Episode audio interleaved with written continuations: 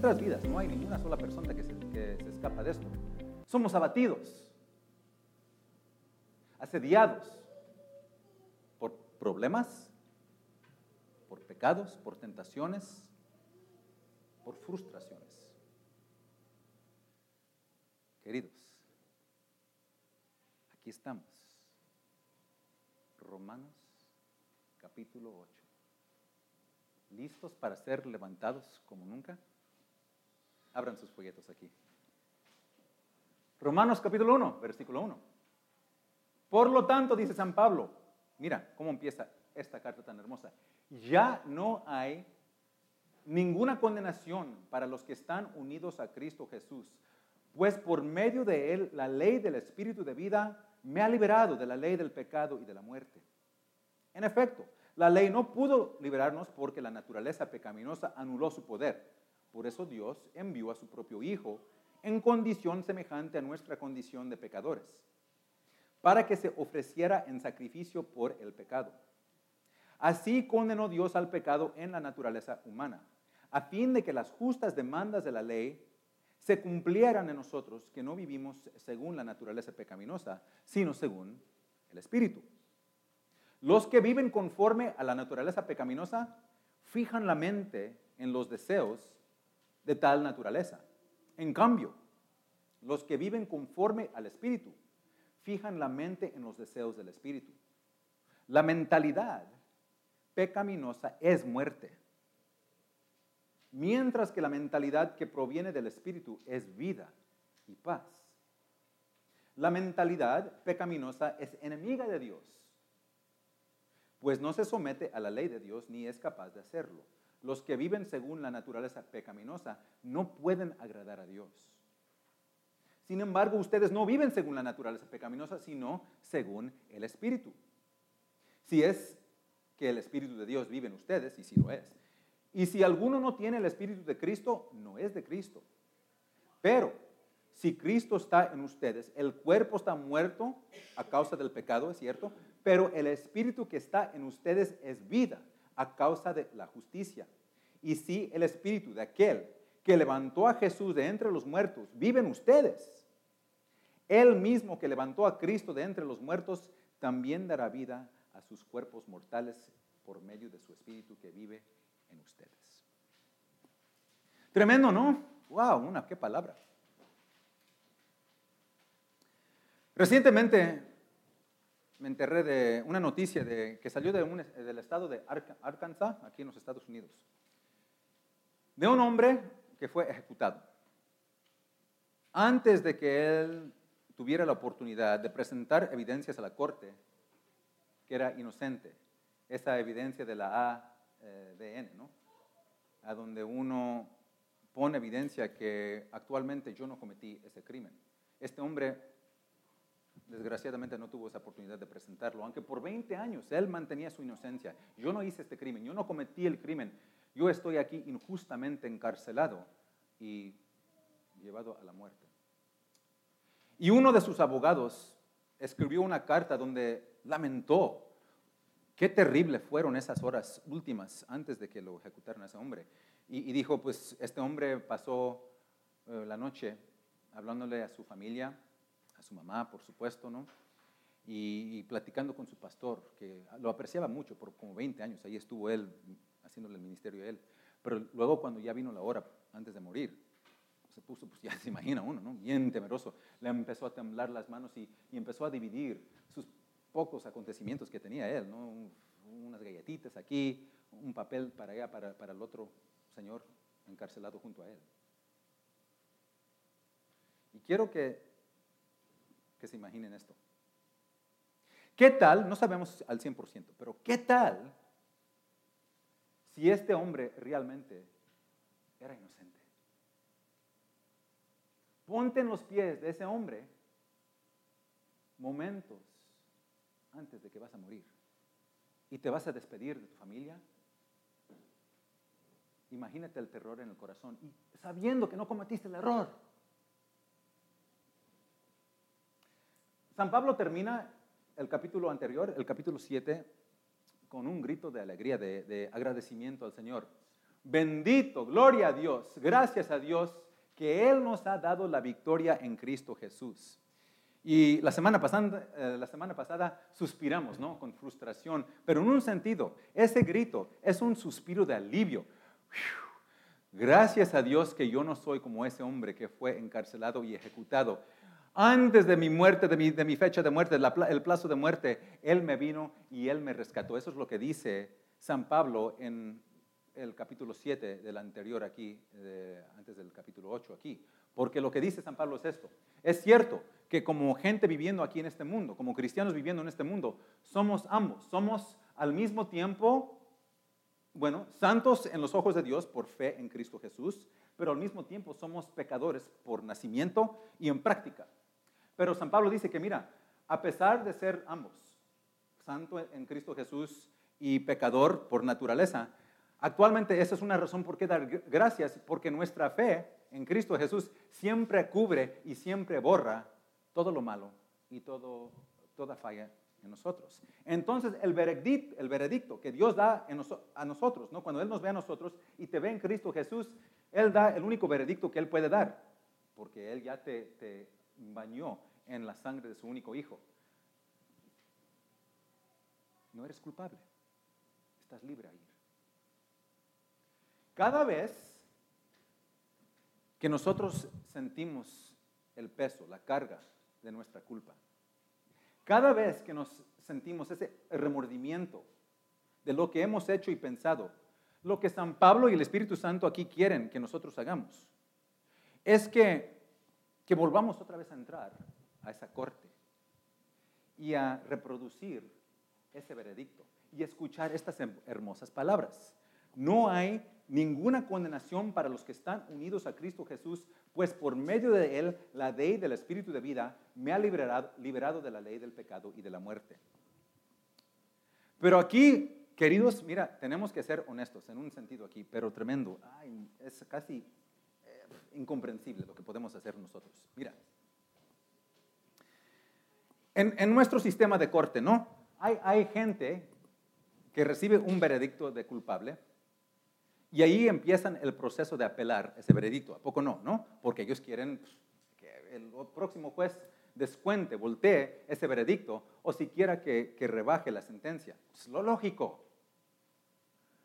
Pero ¿has escuchado ustedes de una sola persona en todo el mundo que ha recibido del parte del juez un veredicto, te encuentro inocente, no eres culpable, y luego, esa persona paga un mineral para contratar abogados para que volteen ese veredicto hasta que un juez lo encuentre culpable. Sería una locura, ¿no? Eso sería la locura máxima. Actualmente, a veces, queridos, es lo que hacemos nosotros con el veredicto de Dios. Él nos ha encontrado inocentes en Cristo Jesús. Pero muchas veces lo que pasa es que tomamos ese momento de arrepentimiento y remordimiento en el corazón y como que lo, crecemos en nuestros corazones hasta que abunde mucho más de la cruz. Y ahí nosotros estamos repasando en la mente, castigándonos casi. ¿Cómo pude haber pensado esto? Ay, lo más que trato no puedo, no puedo, tengo que verlo. Yo soy tan débil, soy tan débil. Yo sé que no soy estoy supuesto de vivir en pecado. Yo sé cómo comportarme. Pero, pero si, si hago un cambio de vida aquí, pues tengo temor. Soy tan cobarde. Mira, es bueno reconocer el pecado dentro de nosotros. Es muy bueno confesar ante Dios, Señor, tú eres justo, tú me ves y la verdad es que yo, yo he pecado contra ti. Eso es bueno. Pero luego eso se pone un poco perverso, lo distorsionamos cuando nos aferramos al mal dentro de nosotros y lo convertimos en nuestra identidad. Y entonces lo que pasa es que nosotros mismos nos condenamos. Nosotros mismos nos condenamos, nos ponemos una sentencia de vivir en culpa. Y si vivimos en culpa, vamos siempre a vivir agotados, siempre con esa carga abajo de nosotros, siempre repasando en la mente lo que hemos hecho, o cómo hemos fallado. Y luego vivimos la vida tristes, más tristes que, que estamos supuestos vivirla, sin poder para servir a Dios. Pero aquí es a donde yo quiero que cada uno de ustedes con un corazón sincero y, grande den ese grito de alegría de San Pablo en el capítulo 7. Gracias a Dios que Él nos ha dado la victoria en Cristo Jesús. Porque Dios en su grandeza, en, en su amor por cada uno de nosotros, Él no va a permitir que nosotros no regocijemos en ese veredicto tan hermoso que Él ha declarado sobre nosotros, un veredicto de inocente. Y aquí para asegurar que cada uno de nosotros no nos escapemos de esta iglesia, de esta misa, sino saber que estamos inocentes ante Dios. En una manera hermosísima, San Pablo proclama que nuestro veredicto de no ser culpables es ser completamente puros en los ojos de Dios. En este sentido, que cuando Dios te declara a ti que no eres culpable en Cristo Jesús, no simplemente es como a veces pasa en la corte. Tú ya sabes, hay un criminal ahí que él sí hizo el crimen, ¿no? Él cometió el crimen, pero él, pues como tiene plata, él puede conseguir un campamento de abogados que, pues sí, pues por chanchullo, por lo que sea, se, queda libre, ¿no? Se queda libre. Pero sabemos, ah, pero este hombre sí hizo, sí hizo la maldad, sí cometió, eh, cometió el crimen. Ahora tiene que, que pasar la vida viviendo la vida sabiendo en su mente que él eh, cometió ese crimen. Eso no es el tipo de, veredicto que Dios ha rendido sobre, nosotros. No, ¿sabes lo que Él ha hecho? Él ha tomado a su único hijo y le ha cargado a Él por completo, por completito, cada una de nuestras fallas, cada uno de nuestros delitos, cada, cada uno de nuestros crímenes que nosotros hemos cometido, de modo que es en los ojos de Dios como si Cristo, su único Hijo, era el pecador y nosotros los inocentes. Entonces, por fe en Él, ¿sabes lo que es? Es como si tú y yo estuviéramos encarcelados, pero inocentes en Cristo Jesús y nunca, nunca, nunca cometimos ese crimen. Y el Espíritu Santo nos ve en Cristo Jesús, nos ve puro. Y Él mismo nos saca de la cárcel, nos presenta ante, la, ante el corte de, de Dios. Y Dios ve la evidencia que es su único Hijo y nos declara pues es cierto. Tú no engañaste a tu esposo, a tu esposa. Cristo lo hizo. Tú no maldeciste a tu hijo. Cristo lo hizo. Tú eres inocente. No cometiste ese crimen.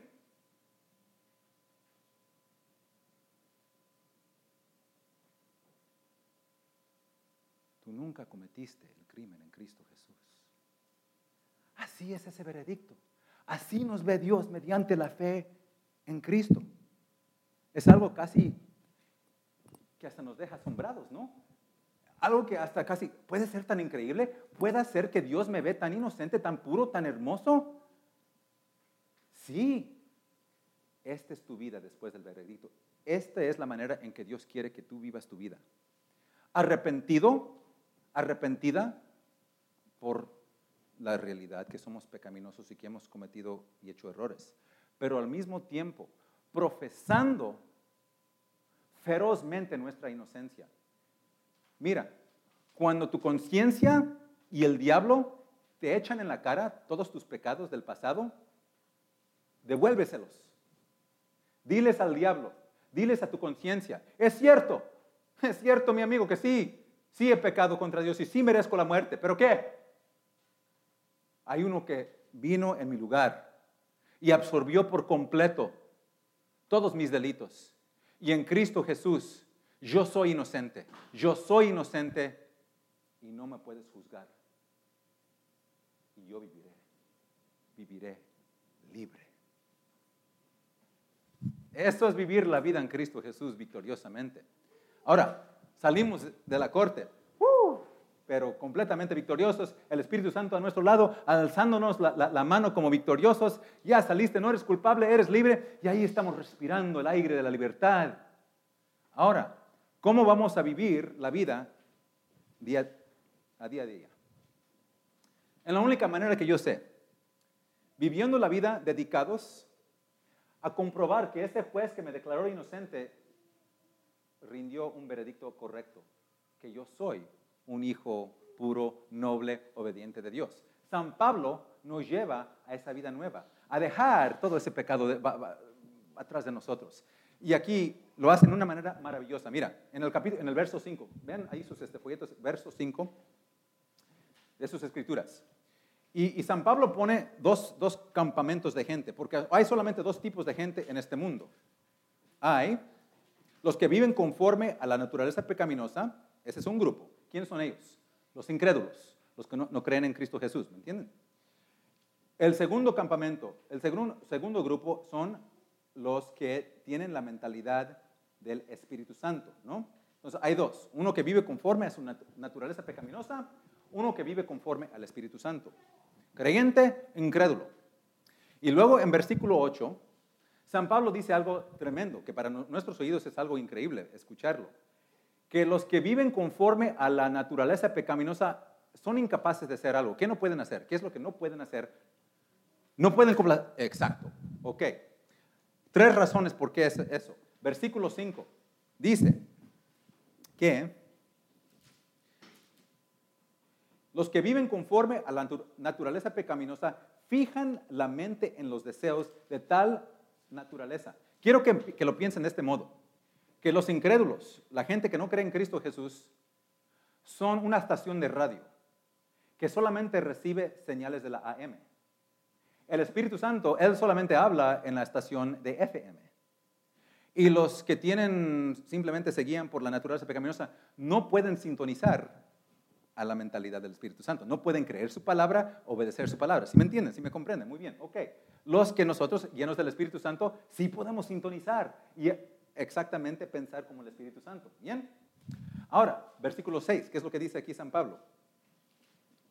Dice que la mentalidad pecaminosa, mira, es muerte. Fíjense muy bien, no simplemente nos dice que la mentalidad pecaminosa nos lleva a la muerte, eso es cierto.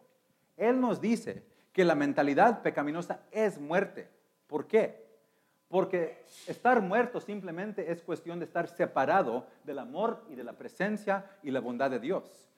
Una mente pecaminosa siempre está alienado de eso, enajenado de Dios, completamente separado de Dios.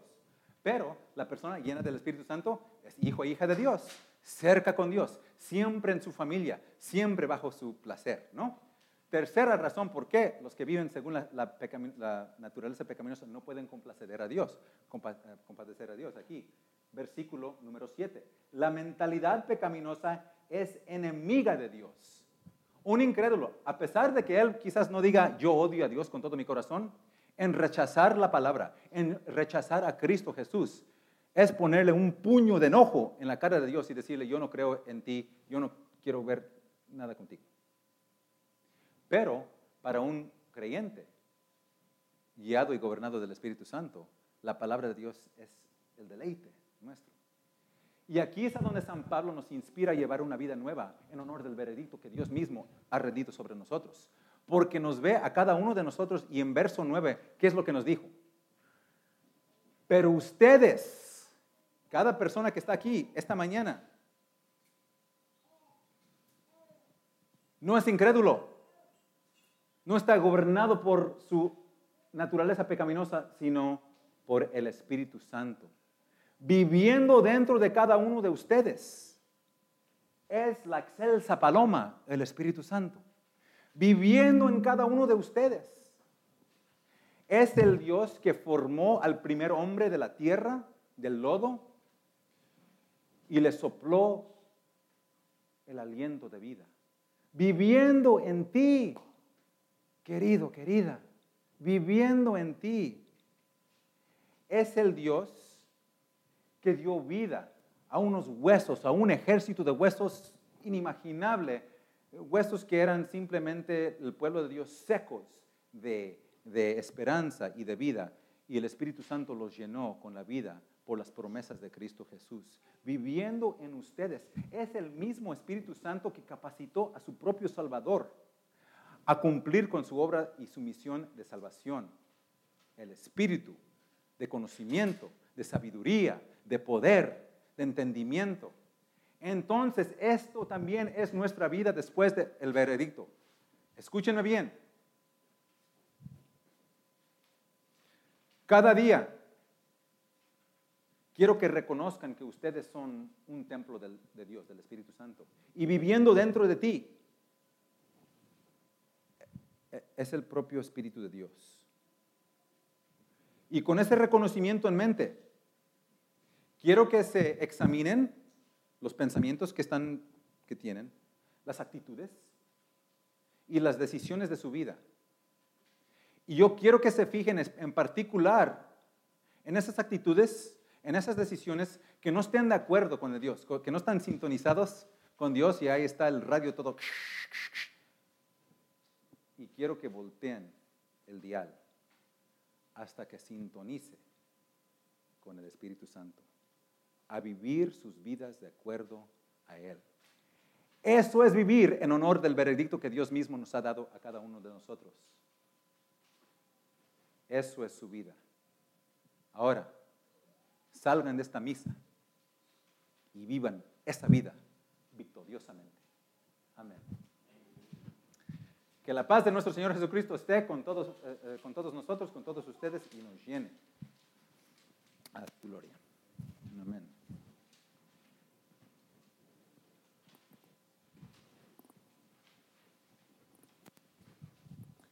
Ahora, ¿con qué seguimos?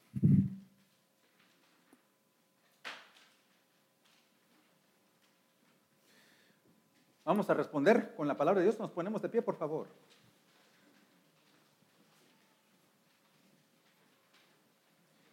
En Cristo han escuchado la palabra de verdad, el evangelio que los salva.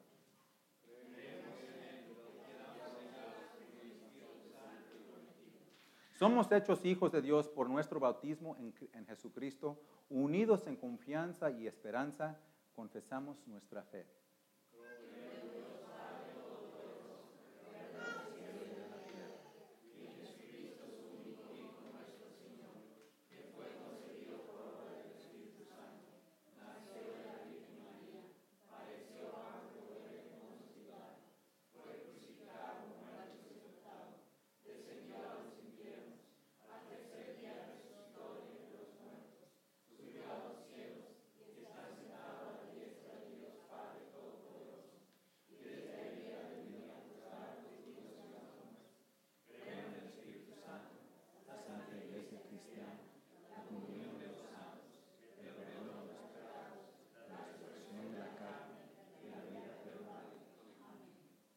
Construyan su vida sobre las bases de su santísima fe.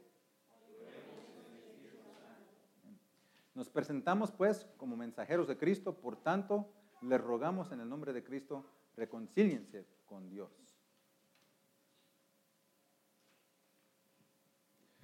Dios de la reconciliación, ten misericordia de nosotros.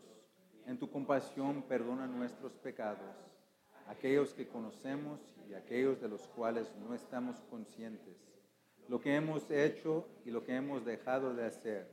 Sosténnos con tu espíritu para que podamos vivir y servirte en una vida nueva, para honrar y gloria de su santo nombre. Amén. Escuchen pues la palabra prometida a todos los que se vuelven a Dios. Escucha el veredicto de nuevo de inocencia. Esto es muy cierto y todos, lo, y todos lo pueden creer, que Cristo Jesús vino al mundo para salvar a los pecadores. Por la misericordia de Dios Todopoderoso, Jesucristo fue enviado a morir por nosotros y por amor a Él. Dios nos perdona todos nuestros pecados. Amén.